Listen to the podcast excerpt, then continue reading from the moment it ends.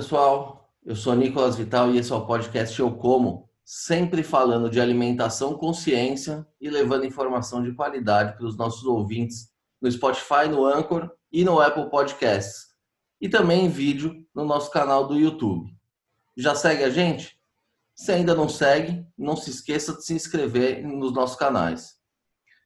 Muito bem, pessoal. Hoje nós vamos falar sobre um alimento democrático que está no prato tanto das famílias mais simples quanto das mais abastadas, sempre compondo receitas deliciosas, como as carnes de cordeiro, muito apreciadas no sul, de cabrito, que faz parte do dia a dia do nordestino, além do leite de cabra, apreciado em todo o Brasil. A pauta de hoje são os ovinos e caprinos. E para falar sobre esse tema tão amplo, hoje nós vamos conversar com o médico veterinário Marcos Aurélio Bonfim, que é mestre e doutor em zootecnia, com pós-doutorado pelo International Center for Agriculture Research in Dry Areas, em Alepo, na Síria. O Dr. Marco possui uma carreira dedicada à nutrição animal e atualmente é chefe geral da Embrapa Ovinos e Caprinos em Sobral, no Ceará. Doutor Marco, muito obrigado por aceitar o nosso convite. É uma honra ter o senhor com a gente aqui hoje. Obrigado, Nicolas. Eu que agradeço né, e parabenizo você pelo canal. Acho que é uma grande oportunidade que a gente tem de aproximar o campo da cidade, que as pessoas possam compreender um pouco melhor toda a trajetória que o alimento faz até chegar na mesa e que sentido isso tem, não só do ponto de vista econômico gastronômico, mas social também, como você falou, que une né, esses dois mundos aí que estão muito mais perto do que a gente imagina. É isso aí, acho que a gente tem bastante coisa para conversar hoje. E doutor, para a gente começar essa conversa do começo, né? Qual é a principal diferença entre ovinos e caprinos? Ô, Nicolas, essa é uma excelente pergunta, né? É uma, uma dúvida que muita gente tem, né? Porque, na verdade, os dois animais, as duas espécies, elas fazem parte da mesma família.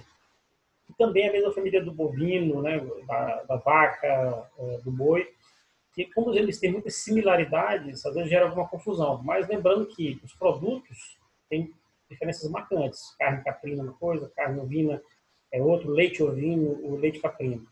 É, mas eu poderia dizer o seguinte, para a gente é, situar o, o, o, quem está acompanhando o canal, o ovino tem como a fêmea a ovelha, né, que a gente vê muito representado por aquele animal lamadinho, bonitinho, né, nos desenhos, e o macho é o carneiro e o, o filhote é o, o, cordeiro. Na cabra, né, que a gente vê representado aí aquele animal com chifre comprido, ovalado, né, e com a barbichazinha, né, normalmente de pelo, nós temos uma fêmea que é a cabra, né, que é uma grande produtora de leite, mas também produtora de carne, e o macho é o bode, e o cabritinho é o filhote dos dois.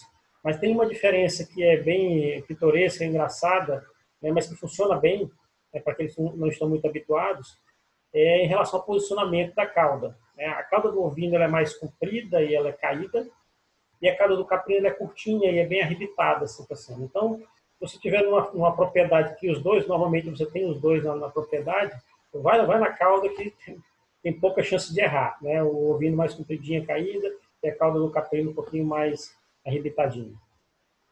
Doutor, agora o senhor citou, né? As carnes são diferentes e elas são mesmo, né? Quais são as principais é, diferenças entre uh, essa, esses dois produtos? Veja, a carne do caprino, o caprino é um animal que deposita mais gordura dentro do corpo, intraabdominal, subcutânea dentro da carne, como a gente fala, marmoreada, né? Nos bovinos é muito é, comum de você buscar aquela carne, aquela gordura dentro da, é, da carne. Mas no, nos caprinos, a gordura é muito mais interna, então é uma carne muito mais magra né? e, e, por isso ele é muito mais apreciado nos ensopados. Embora seja também um animal jovem, né, uma carne macia, também pode ser utilizado no churrasco, por exemplo.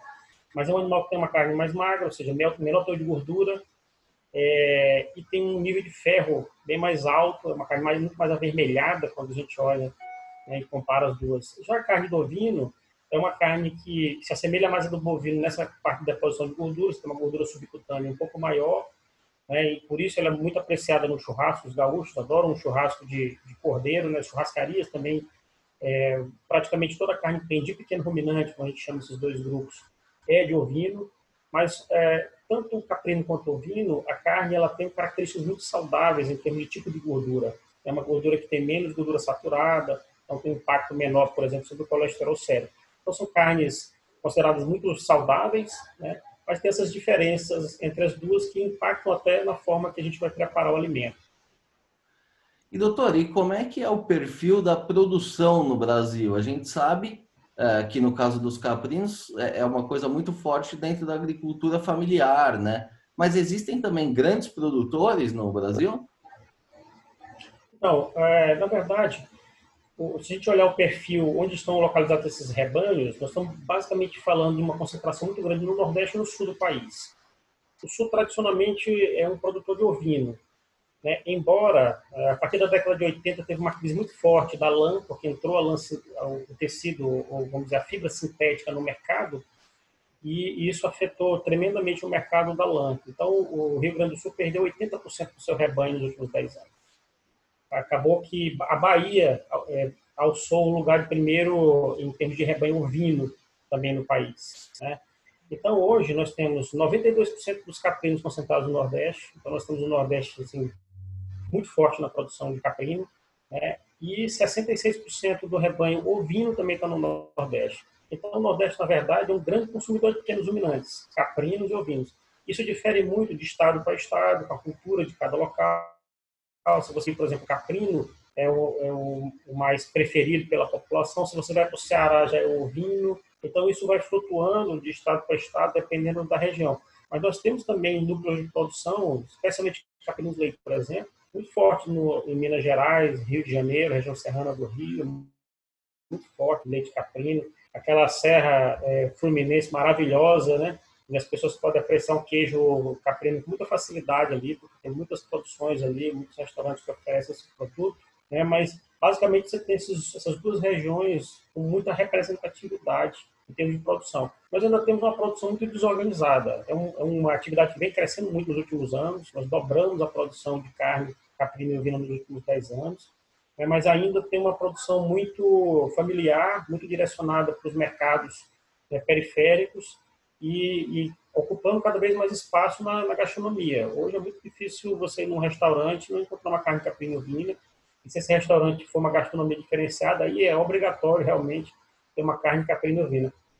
Eu até cito, Nicolas, um, um, detalhe interessante. Nos últimos dois Masterchef, é, reality show é, que a Bandeirantes transmite, a carne ovina esteve presente nas duas finais, nas últimas duas finais. Então isso é um, é um sinal muito forte de que o brasileiro está descobrindo cada vez mais essa carne, apreciando, né? Mas a, a, gente tem uma vantagem muito grande. Os capinos ovinos estão distribuídos em todo o país. Embora haja uma representatividade em alguma região, você encontra eles em qualquer estado, em praticamente todos os municípios do país. Mas essa cadeia ainda é majoritariamente de pequenos produtores. Ah, como é que fica a questão do abastecimento? O Brasil é autossuficiente ou a gente precisa importar ainda essa carne?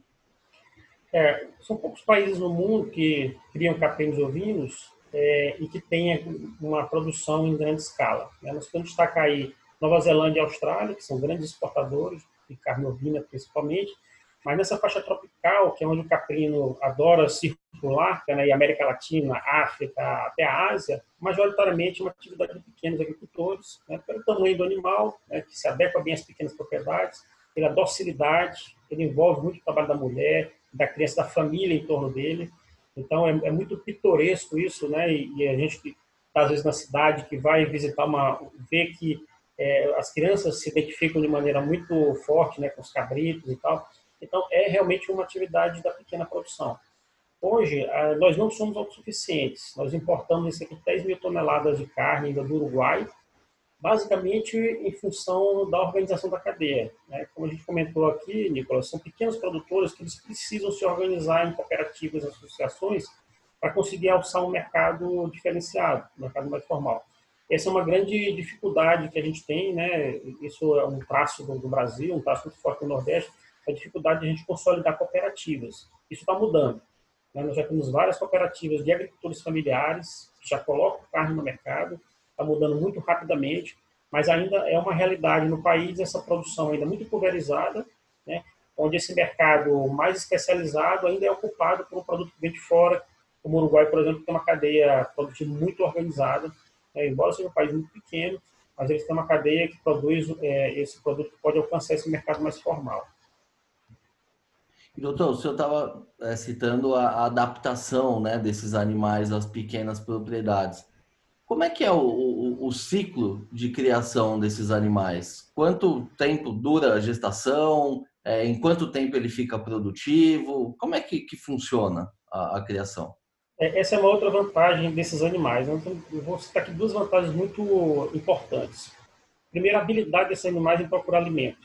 São animais extremamente versáteis. Então, você vê que no Nordeste, nós temos um ambiente muito seco, isso também é, é, é comum nas outras partes do mundo, ambientes secos, ambientes com mais dificuldade de alimento para os animais, o caprino vinho sempre está muito presente. Porque ele tem uma habilidade, ele caminha muito, ele tem uma habilidade de subir em árvores, ele tem uma cabeça pequena, ele move muito bem os lábios, ele consegue captar pequenas porções de alimento verde. Então, ele tem uma habilidade muito grande de transitar nesse ambiente e coletar é, é, alimentos. A outra é a grande capacidade de reprodução, a velocidade do ciclo dele.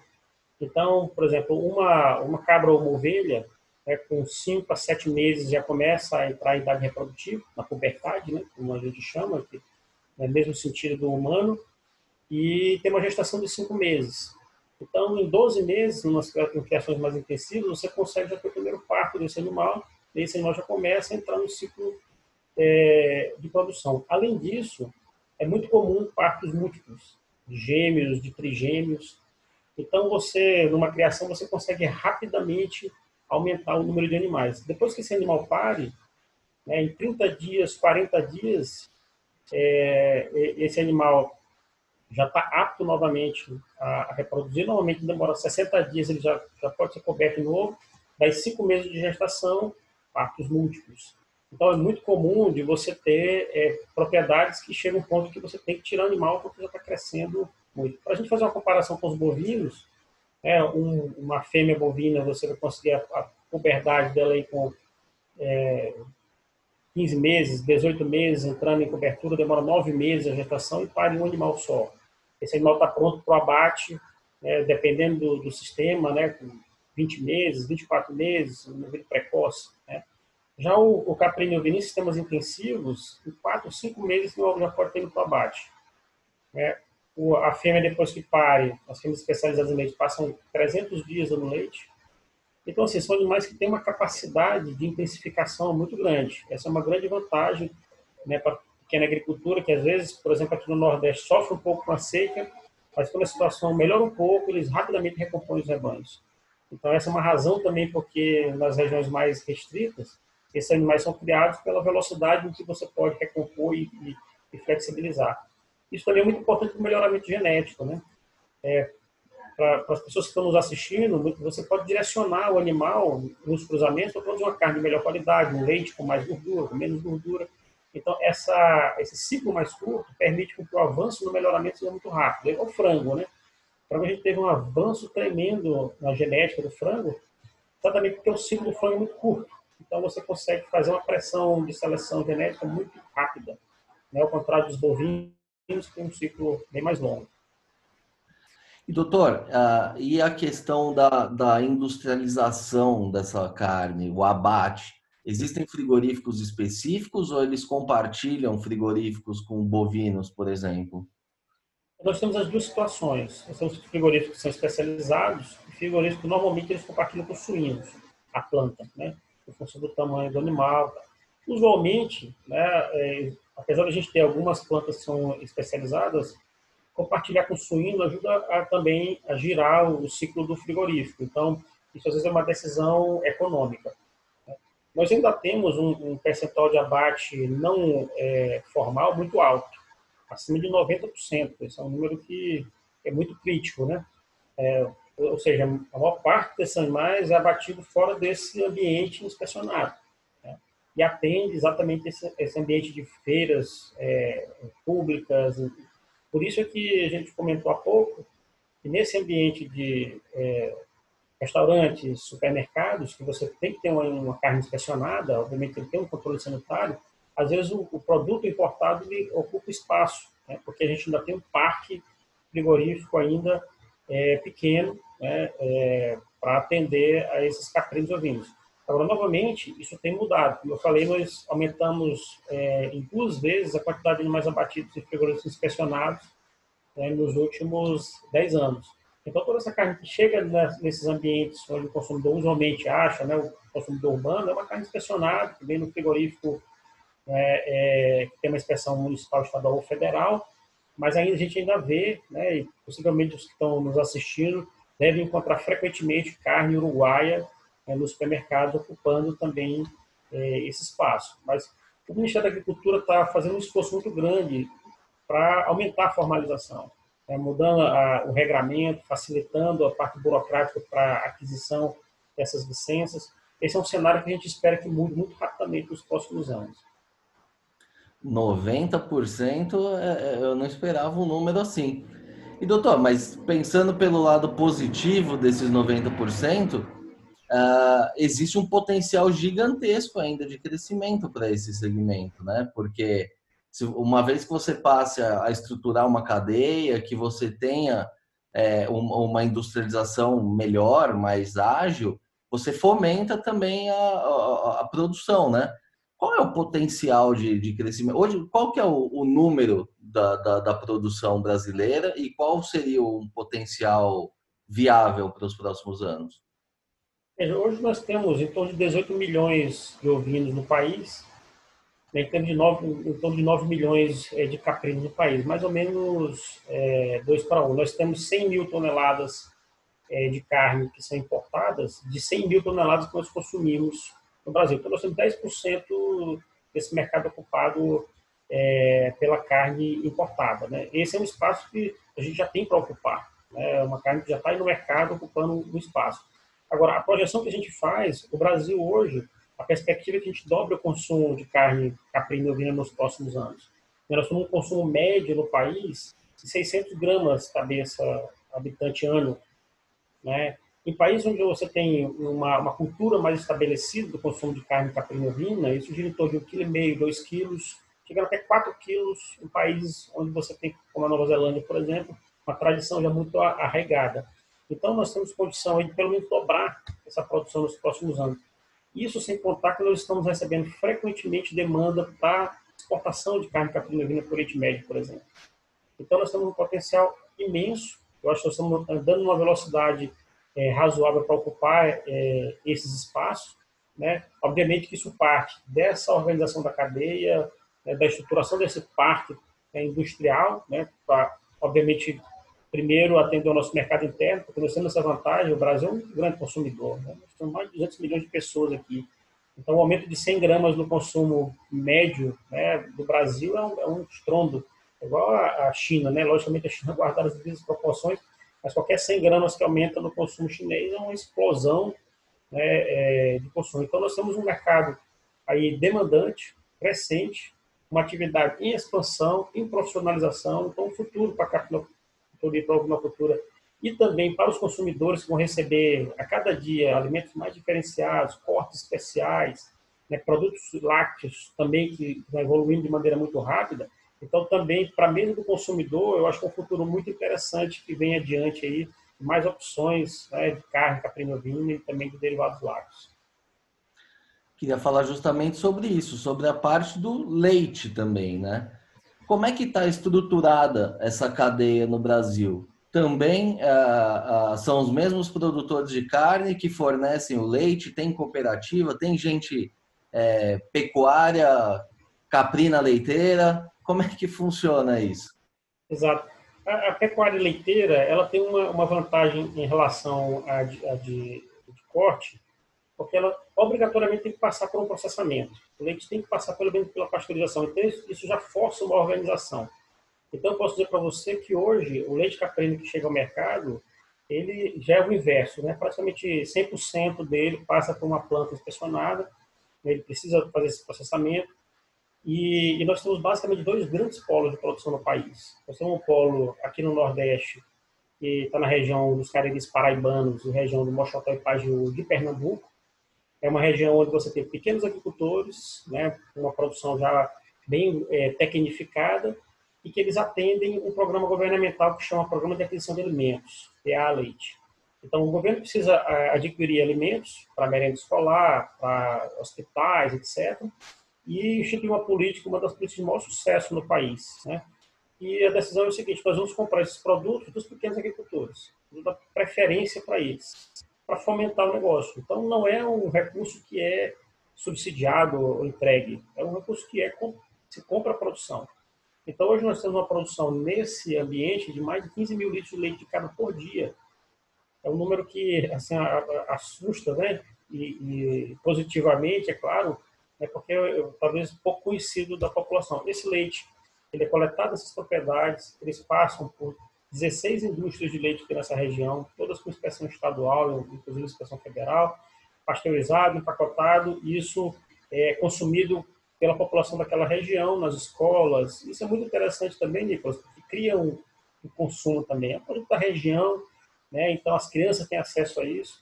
E nós sabemos, o leite de cabra tem uma qualidade excepcional, nutricional e funcional, alta digestibilidade, pouca alergenicidade. Né?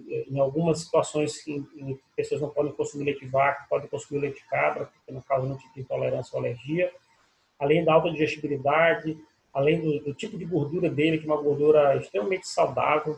Inclusive tem até uma história pitoresca a respeito da Cleópatra, né, que tomava banho com leite de cabra, que a pele ficava mais macia, porque ele tem uma gordura muito mais fácil de penetrar na pele, então ele é um emoliente natural, tem muitos produtos, sabonetes, cremes, né, a base da gordura do leite de cabra, também que, que são muito apreciados, aí, muito é, utilizados. Então nós temos essa produção aqui no Nordeste, né, que agora avança para o mercado privado. Depois dessa musculatura que ganhou dentro desse programa, nós temos aí 2 mil produtores envolvidos nisso aí, é, produzindo leite, garantindo é, sustentabilidade para as famílias no semiárido. Agora começa uma fase de avançar nos produtos lácteos, queijos e outros derivados, né, buscando um mercado privado, né, já que essas plantas já estão todas estruturadas, a cadeia já está organizada em torno disso. E nós temos uma outra cadeia também é, é, estruturada, que é a segunda maior bacia do país, que está na região da Zona da Mata Mineira e vai até a região serrana do Rio. Aí é um perfil já diferenciado. São pequenas propriedades ainda, mas muito densificadas, né, com sistemas confinados, onde os animais recebem uma ração toda balanceada.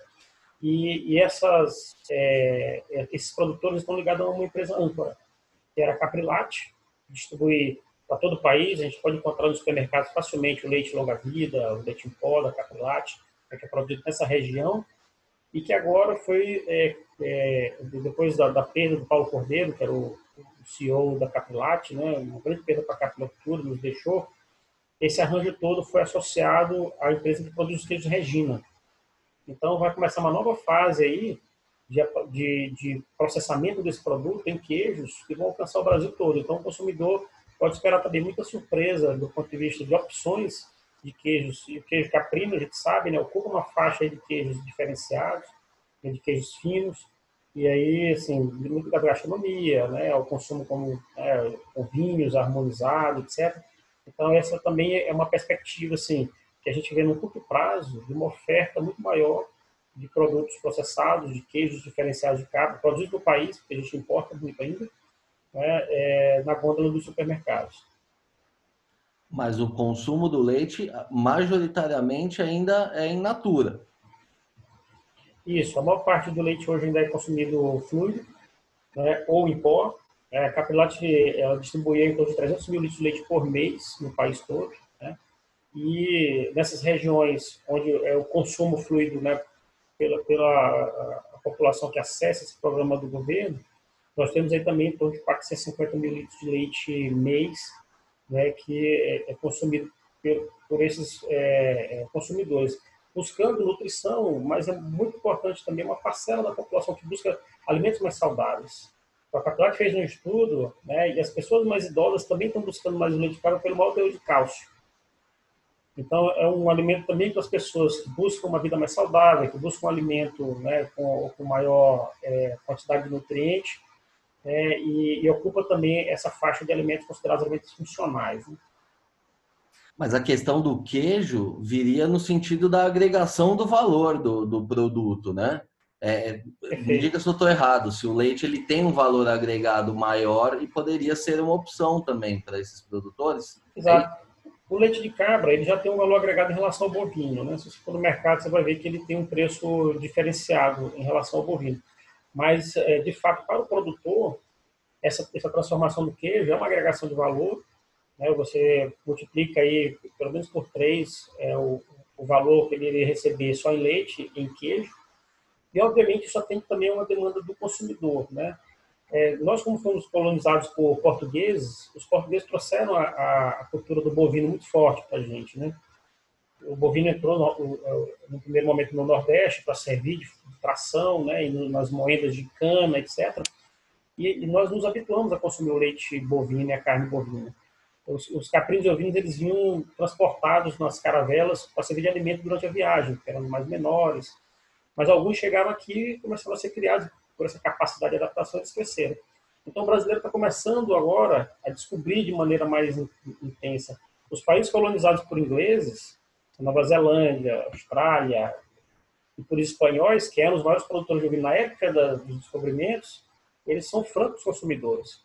Então, é, essa é uma, uma característica da nossa cultura, da nossa origem, que faz com que nós agora estejamos apreciando mais. Eu acho que o queijo, a forma que o brasileiro tem achado, né, assim, é, é, tem é, tido maior é, receptividade a esse novo alimento que chega no mercado, né? especialmente esse queijo mais diferenciado. Doutor, agora entrando um pouquinho uh, especificamente no trabalho que vocês desenvolvem aí na Embrapa, né, o trabalho de, de pesquisa agropecuária. É, quais são as novas tecnologias hoje que estão sendo disponibilizadas para esse setor? Como vai ser o, ovino e o caprino do futuro? Então, só para o nosso ouvinte, para o nosso telespectador é, ter uma ideia, né, nós somos o Centro Nacional da Embrapa, nós estamos aqui no Ceará, em Sobal, no Nordeste, exatamente pela representatividade dos caprinos ovinos aqui, mas nós temos um mandato que nós atuamos em todo o país, né? Exatamente nesse tema de desenvolver pesquisa para melhorar a produção, para melhorar a qualidade dos produtos, para que esse produto chegue mais barato, né? E com maior qualidade à mesa do consumidor. Nós brasileiros temos, temos uma, uma, um privilégio, né? De todo dia ter uma mesa farta de manhã, né? Um preço acessível. Então nós podemos de manhã resolvemos vamos comer um cuscuz de milho, vamos comer uma tapioca da mandioca, vamos comer um pão de trigo, porque o Brasil é um, player de produto, produto internacional né, de, de, produtos, grande exportador, terceiro maior exportador do mundo de alimentos, então nós temos uma variedade muito grande é, de produtos. Com relação a caprino vino, o que nós temos trabalhado, eu poderia destacar aí dois pontos. O primeiro é exatamente nessa questão da agregação de valor né, de transformar esse produto em alimentos com maior qualidade, com maior agregação de, de funcionalidade. Então, vou destacar aqui, por exemplo, uma bactéria que nós temos trabalhado, foi lançada dois anos atrás. Eu não sei se todos sabem, mas o, o leite para se transformar em queijo, nós temos que colocar uma bactéria nele, uma bactéria lática, que vai fazer a coagulação e esse coágulo vai ser prensado e vai virar um queijo. Né? Então, é o, é o leite tirado a água e prensado. Né? Essas bactérias são todas importadas. 100% das bactérias que são usadas no país são importadas. Nós conseguimos isolar uma bactéria de leite de cabra aqui do Nordeste. E essa bactéria possui todas as características de uma boa fermentadora. Então, a gente consegue fazer queijo com ela, com dois é, adicionais. Um, que ela combate bactérias patogênicas no leite, então ela controla. É, se tiver alguma bactéria ali ruim, ela vai controlar o crescimento dela e o outro que ela é probiótica. Então, essa é uma grande aposta que a gente está fazendo. Nós temos uma, uma parceria para fazer a Carnaúba, que é uma das mais tradicionais de produção de caprino vinho no Nordeste, né, do seu Manelito Dantas, que nos deixou há pouco tempo, mas que os filhos né, conduzem a fazenda do Primo do Areno Suassuna, tem toda uma história ali muito legal. E nós estamos fazendo os queijos lá no laticínio deles com essa bactéria. Então, isso traz um queijo genuinamente brasileiro, 100% nacional, e que para o consumidor vai além de trazer né, a satisfação do sensorial, trazer saúde também, né, aquela característica probiótica. Então, tem um tema muito forte ligado à qualidade dos produtos e agregação de valor. Outro tema muito forte é o tema da sustentabilidade. Né? Eu acho que hoje todos os consumidores eles querem, de fato, é, ter experiências gastronômicas interessantes, mas eles querem ter a certeza também que por trás disso você tem um animal bem cuidado, um animal feliz, uma produção que respeite o meio ambiente, não só é, pela questão atual, mas a sustentabilidade ela, ela garante que a, a, geração seguinte possa também usufruir dos recursos naturais que a gente tem. Então, a outra linha que a gente trabalha muito forte, Nicolas, é na produção sustentável. Então, sistemas de integração de lavoura com pecuária com floresta, aqui para a região semiárida, por exemplo, onde a gente faz essa harmonização das árvores com os animais. O caprino e o ovino adoram árvore, não só pela sombra, mas eles gostam muito de se alimentar de árvores. Então a gente tem um sistema que chama ILPF Caatinga, que faz essa harmonização. Então a gente cria uma estabilidade nessa produção, de maneira que essa floresta se, se mantenha né, saudável. E além disso, nós estamos trabalhando dentro do próprio sistema os pontos de sustentabilidade. Então, animais melhorados geneticamente, é, para usar com mais eficiência água e alimento, são é, fatores críticos e que né, no futuro nós vamos ter mais restrições. São é, tratamentos dos animais baseados em fitoterápicos, essa é uma linha também muito forte. Né? O caprino ovino ele tem um problema sério de, controle de verminoses e, e usualmente se faz é, a desverminação com é, componentes químicos, então a gente está trocando isso né, por materiais vegetais fitoterápicos. Né? E, além disso, trabalhando é, forrageiros, o, o, o capim, né, para quem falando mais é, é, didaticamente, e use menos água. Então, nós temos um sistema aí que pressiona menos o ambiente, usa com mais eficiência esses é, recursos naturais que a gente tem, para que esse produto que chegue lá no mercado com alta qualidade, com essa agregação de valor, ele possa também ter esse selo, né, que o consumidor possa estar à vontade para consumir entendendo que isso é feito de uma maneira é, que respeite o meio ambiente, que respeite os animais, afinal de contas, né, eles estão nos entregando né, o alimento na mesa e, e, a sociedade hoje ela preza muito por isso. Então, as principais tecnologias que estão em, em produção e que estão sendo entregues, elas vão nessa direção. Garantir uma produção mais sustentável né, e também trazer um produto para a mesa com mais valor agregado, não só como alimento. O alimento hoje é igual ao celular, né? O celular o que menos faz é ligar, uma série de outras funcionalidades. Então, o consumidor hoje busca um alimento que não só traga esse prazer gastronômico, sensorial, mas que ele também possa ter isso influenciando positivamente na saúde dele, isso possa também ajudar o pequeno produtor que está lá na ponta. E essa é uma característica muito importante da noctura. Toda vez que você tiver uma carne de caprino na sua mesa, ou queijo caprino na sua mesa, você pode ter certeza que tem uma família de agricultores no interior do Nordeste, no interior do Sudeste, que está trabalhando né, para produzir esse produto, então você está tendo uma conexão direta né, com esse agricultor familiar. Eu acho que isso também é uma responsabilidade nossa, do nosso país, né?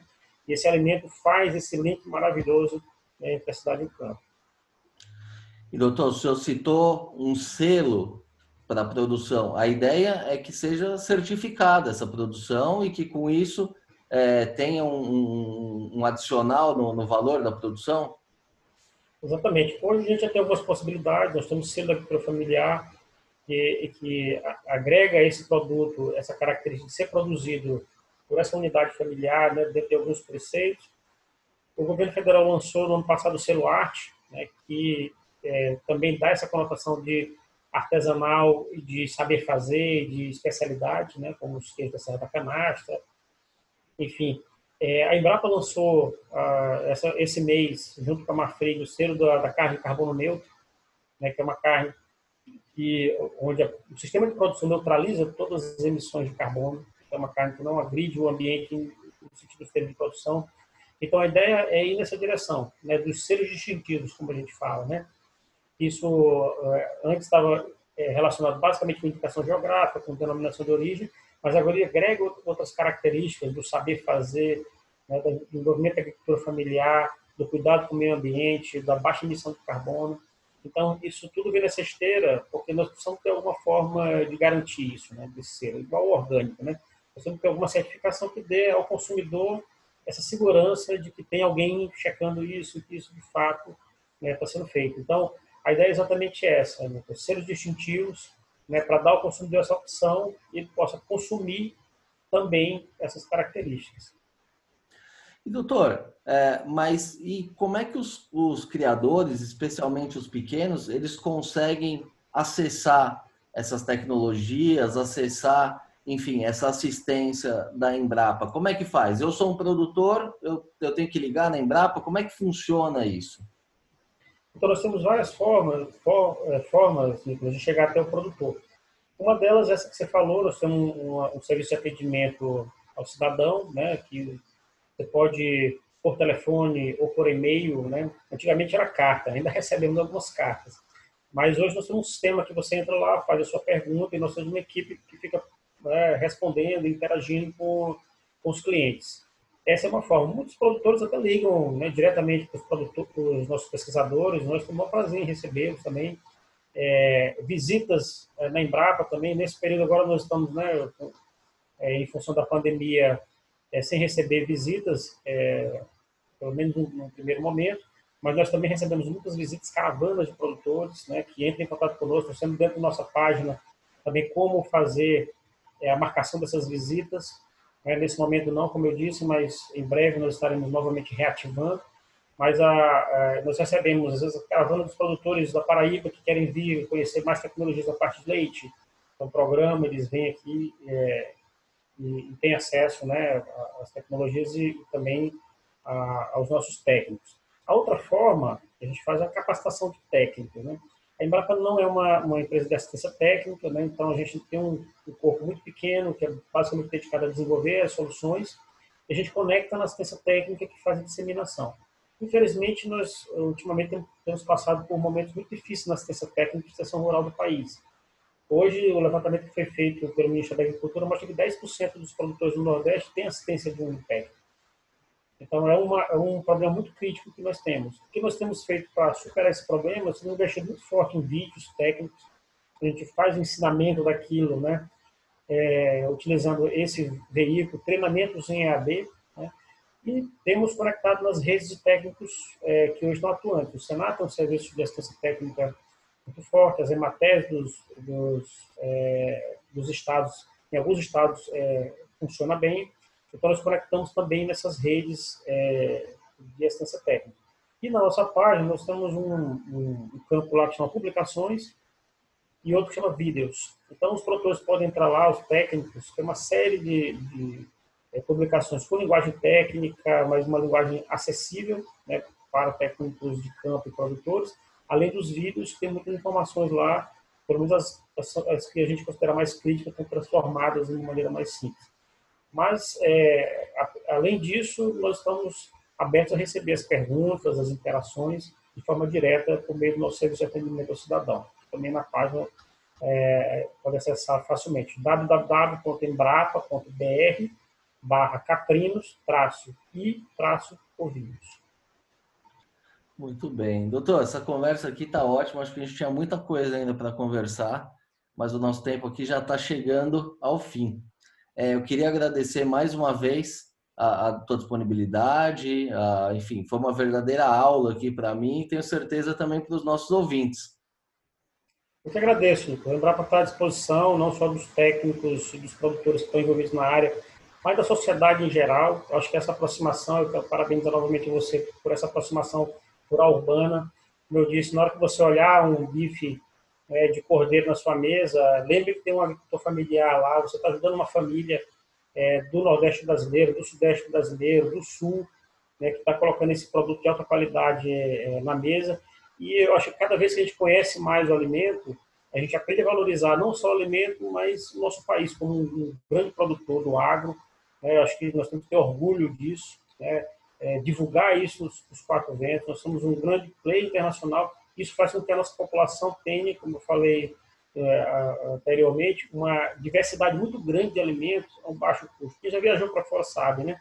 Você chega num lugar só tem peixe e batata frita. Você chega no outro só tem frango e não sei o que. Você chega no outro só tem cordeiro. É, eu, eu passei um tempo na Síria você não acha outra coisa senão cordeiro. Então, aqui no Brasil, né, pelo, grande, pelo grande trabalho que os produtores fizeram, as instituições de pesquisa, Hoje nós temos uma, uma variedade muito grande de alimentos em, em preço acessível. Então, eu acho que é importante que a gente divulgue isso sempre, né? E a Embrapa está aqui à disposição, Nicolas. A qualquer momento que você quiser trocar mais um, uma ideia, para mim também foi muito legal. Né? Eu fico aqui à disposição. Com certeza voltaremos a, a falar em breve. Muito bem, pessoal. Essa edição do podcast Eu Como vai ficando por aqui. Se gostou da entrevista, não se esqueça de seguir os nossos canais no YouTube, no Spotify ou na sua plataforma de streaming favorita. Aproveite e siga também no Facebook e no Instagram. Lembrando que esse podcast tem o patrocínio da Crop Life Brasil e volta com a sua programação normal na próxima sexta-feira. Por hoje é isso e até a próxima.